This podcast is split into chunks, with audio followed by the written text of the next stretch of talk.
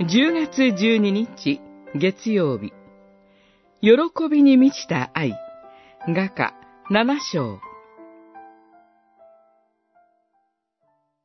喜びに満ちた愛よ。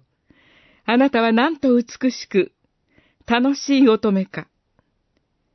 7章7節。何かの祝い事かお祭りの時なのかもしれません。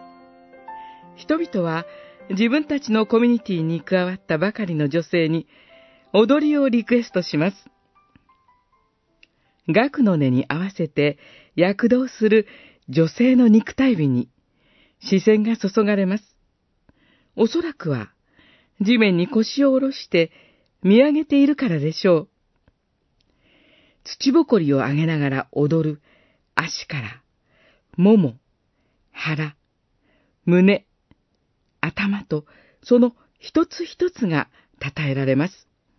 しかし、夫にとっての妻の美しさは、そうした客観的な美にとどまるものではありません。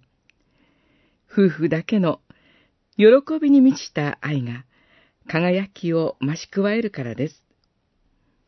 そうして夫は単に干渉するだけでなく、妻と一つになりたいという願いに駆られて、唇を塞ぎます。夫の求めを強く感じた妻は、むしろ自分から恋しい人を誘います。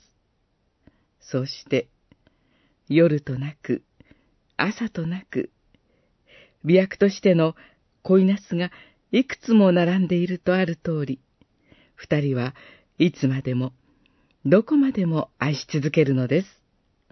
自分の心も体も、あなたのために取っておきました、と言われる夫婦だけに許された最も深い愛の形が、ここには描かれます。